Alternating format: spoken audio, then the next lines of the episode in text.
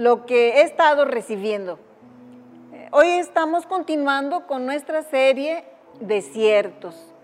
Los desiertos representan lugares solos, calurosos, secos, inseguros, en donde es difícil suplir las necesidades. Y este tiempo de pandemia nos ha llevado a la humanidad completa a un desierto. Pero hay ciertas personas y ciertas familias que dentro del desierto están en lugares más secos, más oscuros, más inseguros y más dificultosos para suplir sus necesidades porque están, además de la pandemia, atravesando situaciones económicas o relacionales o de salud o de pérdidas muy grandes. Y eh, se les ha complicado todavía más esta situación. Y es por eso que yo tuve en mi corazón el deseo de compartir este mensaje, porque anhelo traer esperanza, anhelo que Dios a través de estas palabras pueda traer consuelo a sus vidas. Ustedes son personas que, están aquí dentro de nuestro corazón, a quienes amamos y deseamos de verdad que la palabra de Dios, que el Espíritu Santo de Dios conforte sus corazones y conforte nuestros corazones también. ¿Les parece si hacemos una oración? Padre, te damos gracias porque tu presencia siempre es real. Gracias porque tu Espíritu Santo está disponible para traer hoy a nuestro corazón una palabra, un consuelo, un aliento. Yo te ruego, Padre, que tú uses mis palabras para traer paz, para traer armonía a los corazones de tus hijos y también para traer alguna respuesta a alguna pregunta que ellos tengan. Padre, tú mejor que nadie sabes lo que cada uno necesitamos. Yo te ruego que tú seas supliendo nuestras necesidades conforme a tus riquezas en gloria. En el nombre de Jesús, amén. Bueno, eh, yo quise basar este mensaje en, en, una escritura que se encuentra en el libro de Éxodo, en el capítulo 13, los versículos 17 y 18. Y dice así, cuando por fin el faraón dejó salir a los israelitas, Dios no los guió por el camino principal que atraviesa el territorio filisteo, aunque esa era la ruta más corta hacia la tierra prometida. Dios dijo, si los israelitas llegaran a enfrentar una batalla, podrían cambiar de parecer y regresar a Egipto. Por eso, Dios los hizo dar un rodeo por el camino del desierto hacia el Mar Rojo. Así, los israelitas salieron de Egipto como un ejército preparado para la batalla. En este pasaje Dios revela de una manera muy especial su amor y su cuidado por su pueblo al guiarlos a su destino por el desierto y no por el camino principal. Pues él sabía que si iban ellos por el camino principal, iban a encontrar dificultades mayores que los iban a desalentar. Y que si él y ellos iban, caminaban por el desierto, también iban a encontrar dificultades, pero eran dificultades que ellos iban a poder superar e, e, iban a poder llegar hacia el destino que, estaba preparado para ellos. Cuando pasamos momentos difíciles pensamos que no podemos pasar un momento más difícil que, que estamos pasando, pero ¿saben? Sí es posible pasar momentos más difíciles y quiero compartirles que, que Dios está al cuidado de nosotros y Él está queriendo ayudarnos a pasar estos momentos difíciles. Él anhela protegernos, Él anhela consolarnos y anhela llevarnos a nuestro destino. Me gusta mucho este relato porque Dios no los mandó por el camino del desierto, Él los guió. Esta palabra que los guió nos, nos expresa nos dice que Él iba con ellos. Él estaba caminando con su pueblo, viendo sus necesidades, viendo su corazón y ayudándoles en todo lo que necesitaban. Yo quiero decirles que aunque en este tiempo estemos caminando por un desierto, estemos pasando momentos difíciles, no estamos solos. Dios está con nosotros y Él no es un Dios pasivo que está ahí nada más viendo a ver cómo nos tropezamos, cómo nos va mal, sino que Él está ayudándonos. Él tiene su mano extendida, Él tiene su corazón abierto para ayudarnos y para consolarnos y para confortarnos. Mi oración en este día es que cada uno podamos experimentar su presencia y podamos experimentar su ayuda. Ahora, ¿es fácil caminar en el desierto aunque Dios vaya con nosotros? No, no es fácil caminar en el desierto, porque en el desierto eh, vamos a encontrar muchas cosas eh, bueno, pues no podemos decir que inesperadas, porque es de esperarse lo que hay en un desierto. Eh, por ejemplo, eh, los israelitas encontraron un sol abrasador, era un sol que les quemaba, pero saben, Dios estaba allí para darles una nube que les cubría el sol. Y después, en la noche, era una oscuridad tenebrosa, pero ahí estaba Dios proveyéndoles una columna de fuego. Esa columna los alumbraba el camino y no solo, sino eso, sino que les ahuyentaba las fieras salvajes.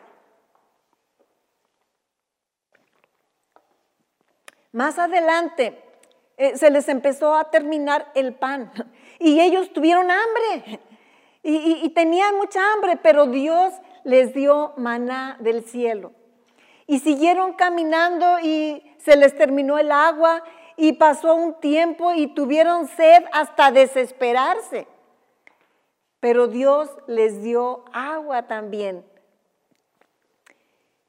Más adelante, ellos empezaron a mostrar rebeldía, empezaron a mostrar murmuración, enojo, y Dios como un Padre bueno también los disciplinó.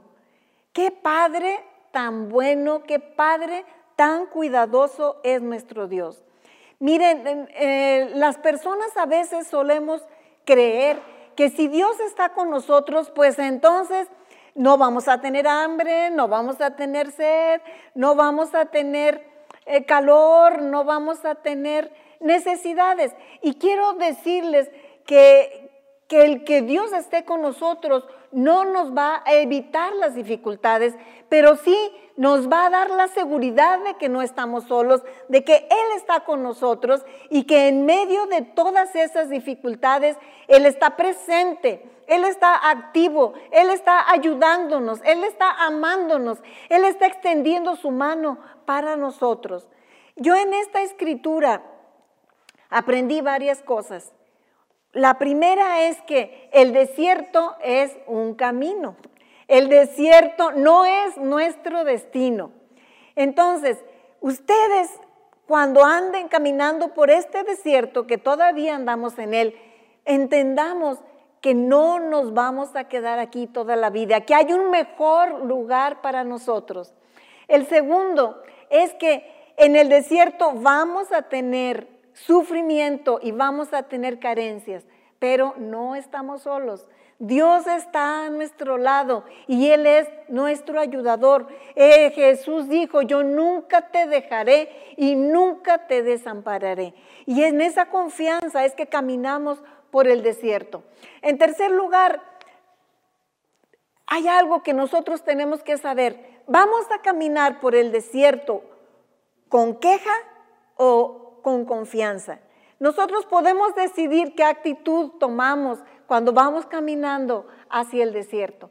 Nosotros podemos decidir si en cada dificultad nos quejamos o en cada dificultad clamamos con confianza a un Padre que nos ama y que sabemos que tiene su oído atento y su corazón dispuesto hacia nosotros.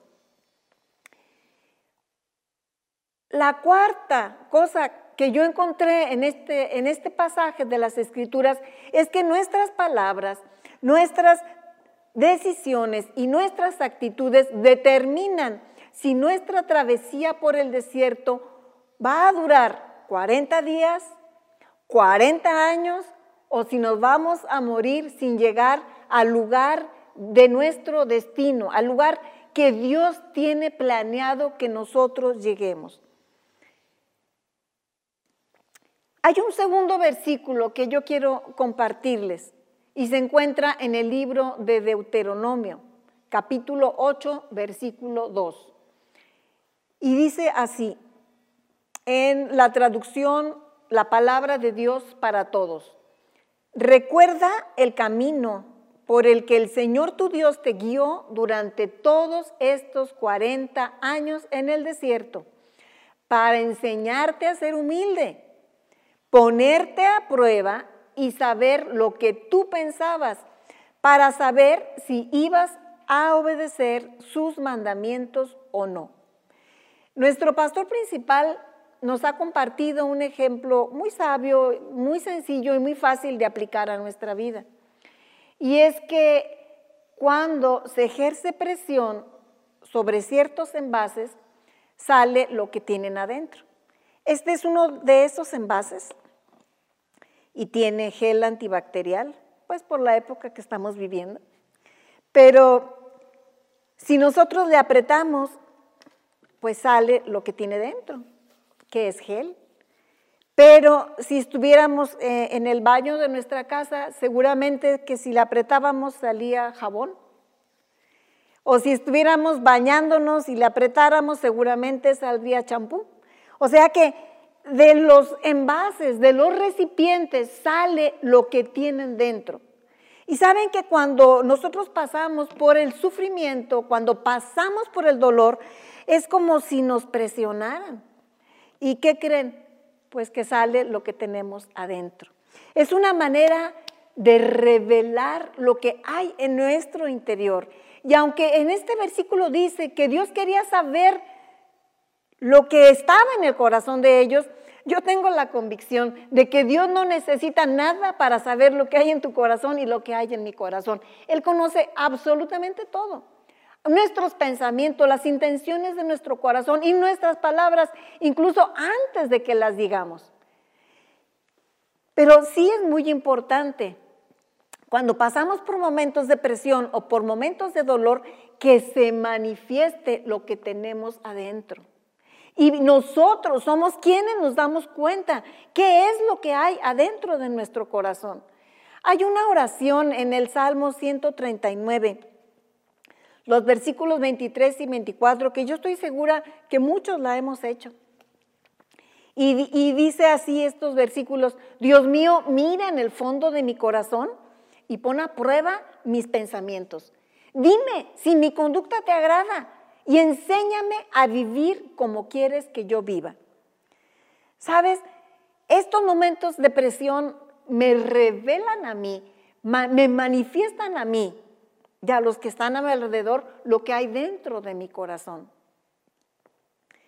Y, lo, hermoso de esto es que aunque Dios ya lo sabía desde antes, cuando yo me doy cuenta, a, mi vida muchas veces llega condenación.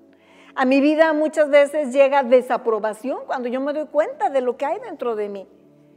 Pero lo hermoso es que Dios no quiere que nos demos cuenta de esas fallas, de esas errores que hemos cometido en nuestra vida para descalificarnos, ni para condenarnos, ni para hacernos a un lado, sino que Él quiere que nos demos cuenta para que nosotros, reconociendo nuestras carencias, volvemos, volvamos nuestro corazón, volvamos nuestra mirada a Él, que es la fuente de toda provisión para cualquier carencia, necesidad o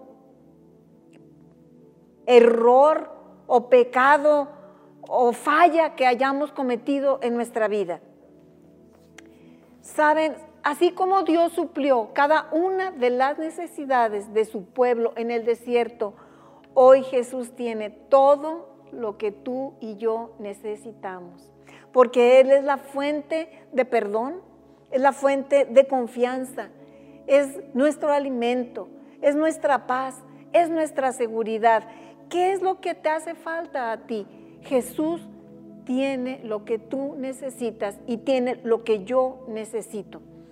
Yo les invito a que hagamos una oración para depositar en, los, en las manos de Dios nuestras temores, nuestras desilusiones, nuestra tristeza, nuestras necesidades, aún nuestro enojo y todo aquello que nos impide avanzar hacia llegar al cumplimiento del propósito para el que fuimos creados. Y vamos a, vamos a orar con confianza y con la certeza de que Él nos escucha y Él nos extenderá su mano para ayudarnos. Señor Jesús, yo te doy muchas gracias porque tú consolaste mi vida a través de estas palabras. Gracias porque tú quitaste la condenación que yo misma me estaba dando a mí y tú quitaste la desaprobación que yo me estaba dando. Y yo sé que es difícil, Padre, cuando cometemos errores, perdonarnos, pero gracias que si tú no nos condenas, pues mayor eres tú que nuestro corazón. Y yo creo, Padre Santo, que tú estás aquí con nosotros y yo te quiero entregar mi corazón tal cual, sin ningún maquillaje, sin ninguna apariencia, así como está. Porque no hay nada de mi interior, de mis pensamientos, de mi pasado, de mi presente, que tú no conozcas. Todo lo quiero depositar en tus manos y decirte, Jesús, yo quiero que tú me guíes en este caminar día a día. No quiero ir sola, no quiero tomar decisiones por mí misma. Quiero echar mano de tu sabiduría, quiero echar mano de tu amor, quiero echar mano de tu conocimiento y caminar de verdad de tu mano.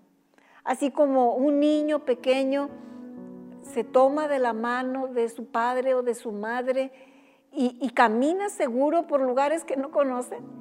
Así yo te ruego, Padre, que en medio de este desierto podamos cada uno caminar con esa confianza, caminar con esa esperanza, porque no sabemos qué nos espera el día de mañana, ni el mes que entra, ni el año próximo, pero sí sabemos que tú estás con nosotros todos los días. Y eso es lo que nos da seguridad, lo que nos da confianza, lo que nos da el valor para caminar cada día contigo. En el nombre de Jesús, muchas gracias. Te amamos y te entregamos nuestro corazón, porque ahí está seguro. Amén.